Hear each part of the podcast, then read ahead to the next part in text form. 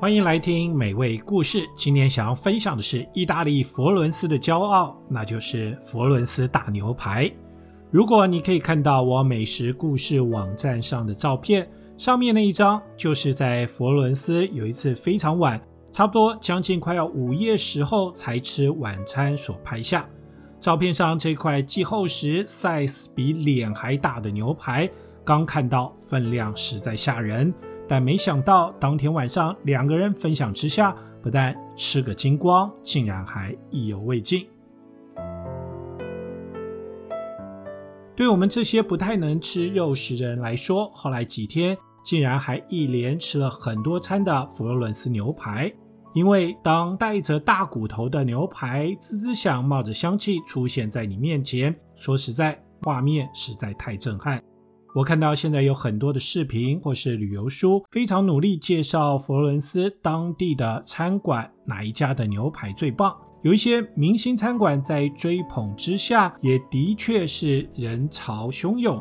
但老实说，其他像是 pasta 的口感、各种独门的餐点或是甜点的做法，或者用餐气氛，可能有一些差别。但若是指佛罗伦斯牛排本身，只要是遵守当地对于佛罗伦斯牛排严格定义所做出来的牛排，我这边特别强调是要遵守当地严格定义哦，这样各家的味道差别其实不是太大，也都相当美味。因为可以称作佛罗伦斯牛排可不简单，一定要符合好几个条件。要不然最多只能被叫做 T-bone steak，也就是丁骨牛排，或是厚一点的，干脆叫做 Porterhouse 牛排。首先，佛罗伦斯牛排必须要来自当地的 Chianina 牛，这种牛只本来是被古代培育用来拉东西的牛只品种，后来当做肉牛。佛罗伦斯所在的塔斯卡尼地区，一直就是意大利农业、畜产业和酿酒葡萄的重要产区。佛罗伦斯牛排一般会选取当地十八到二十五个月 k i a n i n a 牛只身上 loin 带骨的部分来做牛排。佛伦斯牛排采用的是干式熟成法，一般是低温吊挂储存两到四个星期，看各家餐厅的喜好。不过这个牛排厚度则相当讲究，必须要有三个指头，差不多是在五六公分以上。重量这里没有人再用几盎司几盎司来算，动不动就是两磅或是一公斤以上，重一点一点四、一点五公斤，甚至更夸张的重量都有。至于烹煮方法，大概可以用简单粗暴四个字来形容。佛罗伦斯牛排没有过多的调味，只撒些粗盐，顶多加一点点胡椒，然后就把大块牛排。丢在铁架上，用明火烤。这里不用炭，更不用瓦斯炉，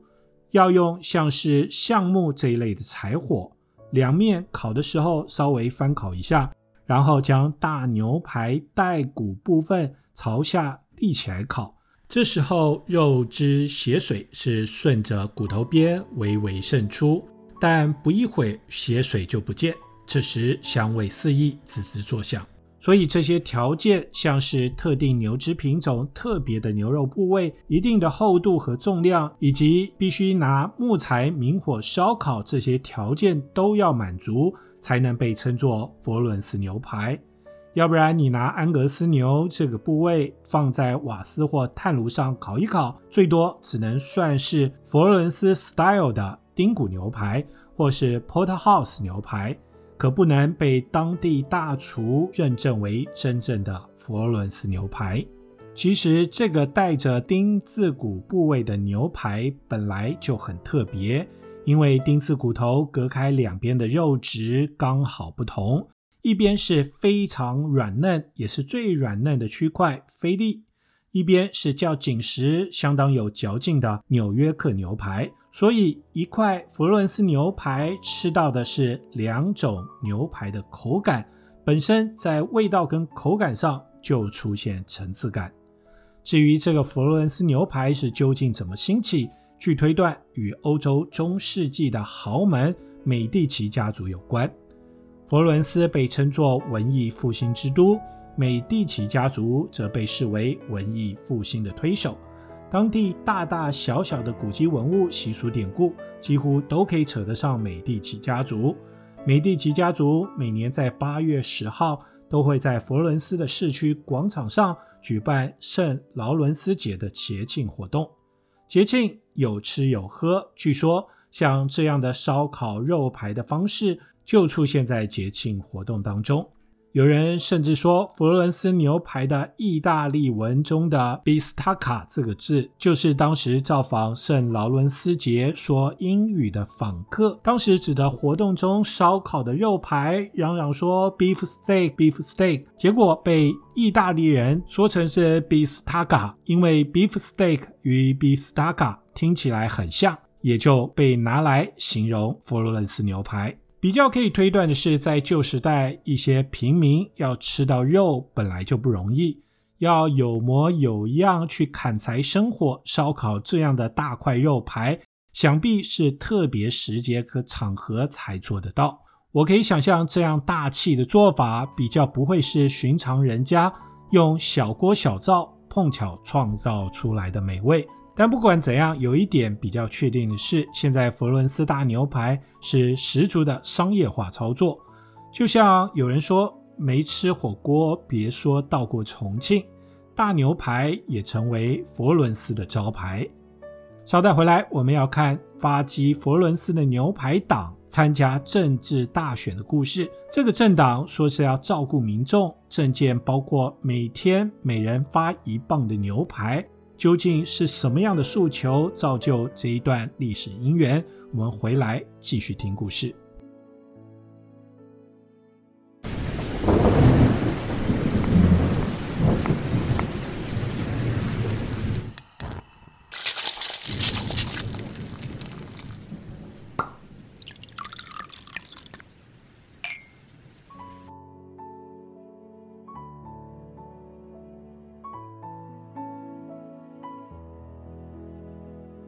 您现在收听的是美味故事。今天我们正在聊的是我所谓简单又粗暴的美味——佛罗伦斯大牛排。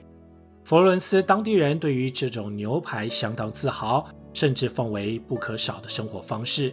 有一段意大利的政治史也见证佛罗伦斯牛排的重要性。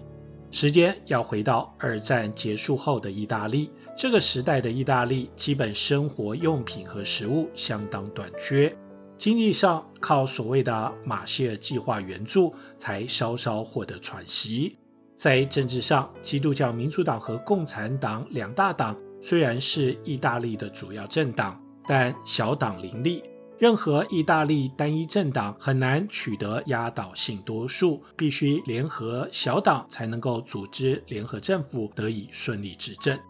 一九五零年代初，以佛罗伦斯为基地，由当时文化人组织一个叫做内地党的政党。这个政党很有趣，政党标志上有一只小牛，口号是“今天一块牛排好过明天一个帝国”以及“欢乐万岁”。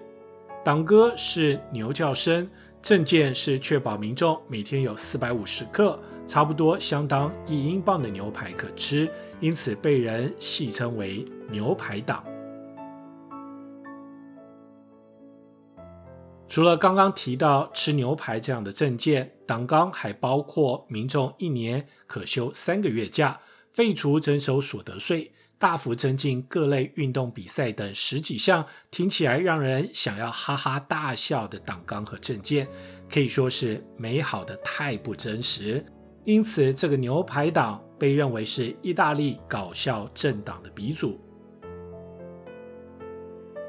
不过，这个在佛罗伦斯发迹的政党，一九五三年却煞有介事地推派候选人，在罗马、米兰和佛罗伦斯等多个选区参加众议院的选举。政见会当然很热闹，因为别人办政见，他们办舞会。至于结果，想当然尔没有成功。